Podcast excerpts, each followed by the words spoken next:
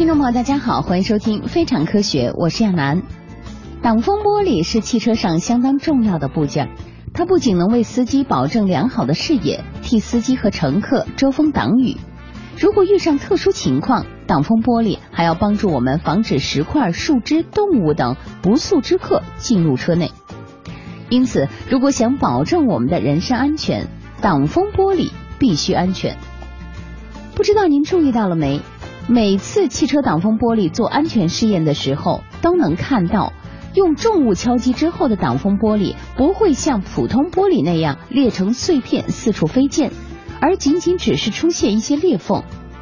在对这种特殊的玻璃赞叹不已的同时，我们也不禁想到，为什么汽车挡风玻璃明显要比普通的玻璃结实一些呢？它的与众不同之处又在哪里呢？今天的非常科学，我们将为大家详细介绍一下挡风玻璃的神奇之处。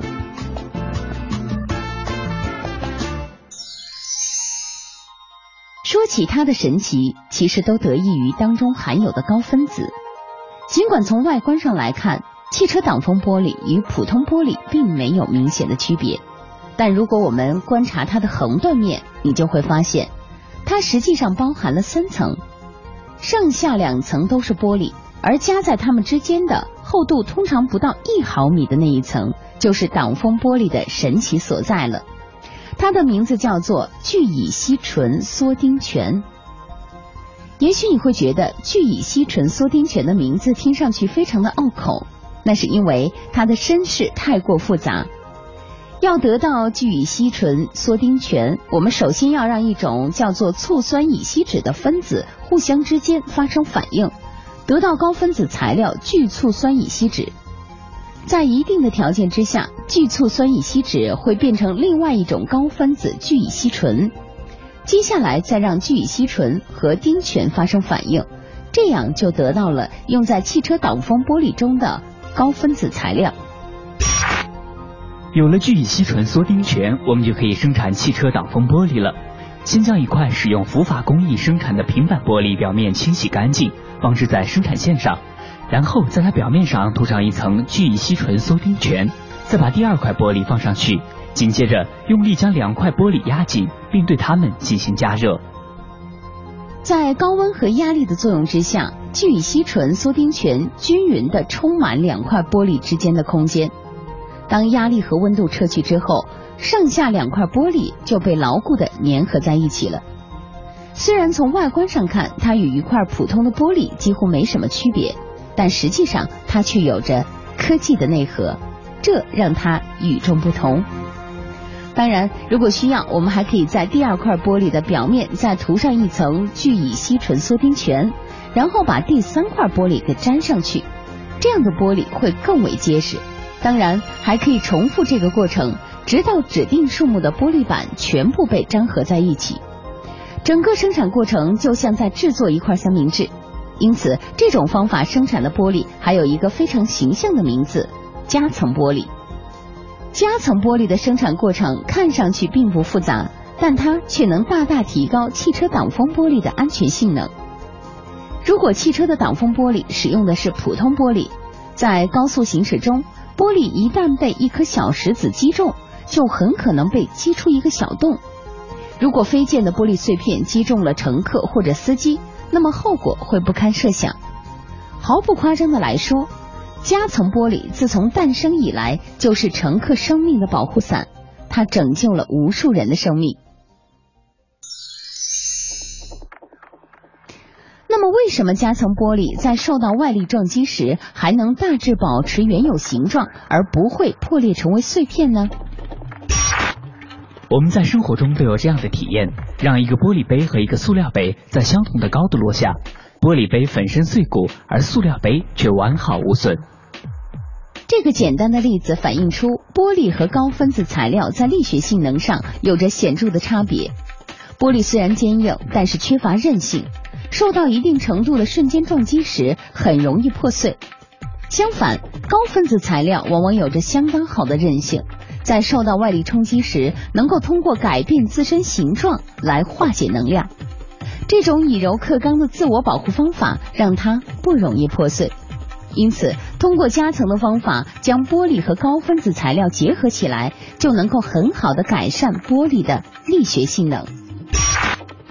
说来有趣，夹层玻璃这项伟大的发明，竟然诞生于一次实验事故。一九零三年的一天，法国化学家爱德华·班尼迪克特斯在自己的实验室工作时，失手将一个玻璃烧杯从高处摔在了地上。他惊奇地发现，地上竟然没有出现无数的玻璃碎片，尽管烧杯出现了裂痕，却依然保持着大致完整的形状。这个现象让班尼迪克特斯感到疑惑不解，他叫来自己的助手询问这个烧杯之前装过什么。助手告诉他，这个烧杯中原本盛放的是一种高分子材料——消化纤维溶液。时间一久，溶剂挥发，就在烧杯的内壁和底部留下了薄薄的一层消化纤维。由于这一层消化纤维是透明的，助手就误以为烧杯已经洗干净，于是就放回架子上去了。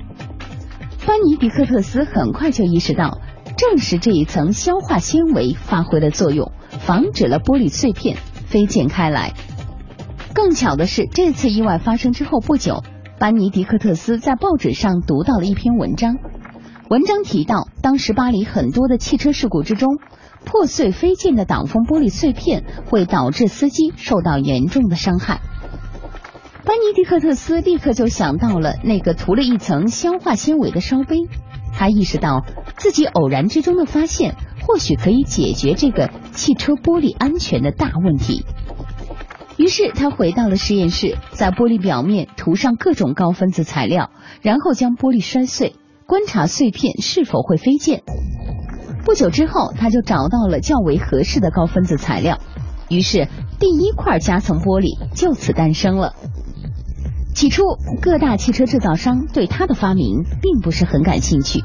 但他们很快还是意识到了夹层玻璃对于汽车安全的重要性。于是，一九一九年，美国著名企业家福特公司的创始人亨利·福特率先在福特汽车上安装了夹层玻璃。很快，夹层玻璃就成为了汽车挡风玻璃的标准配置。虽然班尼迪克特斯最初使用的高分子材料是消化纤维，但很快聚乙烯醇缩丁醛就从众多的高分子材料中脱颖而出，成为了生产夹层玻璃的首选材料。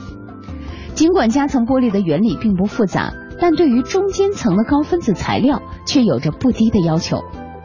首先，这种材料必须有优异的机械性能，能够在遇到外力冲击时尽可能的化解能量。还必须能很牢固的将两层玻璃粘合住。其次，这种材料必须足够透明，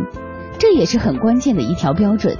毕竟，谁也不希望在提高汽车挡风玻璃安全性能的同时，让玻璃变得模糊。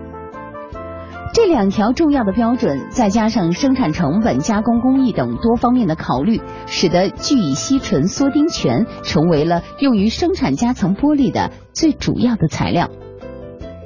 聚乙烯醇缩丁醛不仅能够大大提高玻璃的安全性能，还带来了其他的一些意想不到的好处。比如，聚乙烯醇缩丁醛有着比玻璃更好的隔音效果，因此使用夹层玻璃作为汽车挡风玻璃，能够大大减少外界噪音对司机行车的干扰。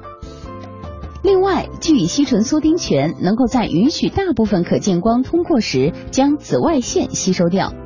这样就保护了司机的视线以及车里的物品，因为紫外线是个不安分的家伙，它不仅会刺痛司机的眼睛，同时也常常会破坏染料的化学结构，使得许多物品在它的照射之下逐渐失去原有的颜色。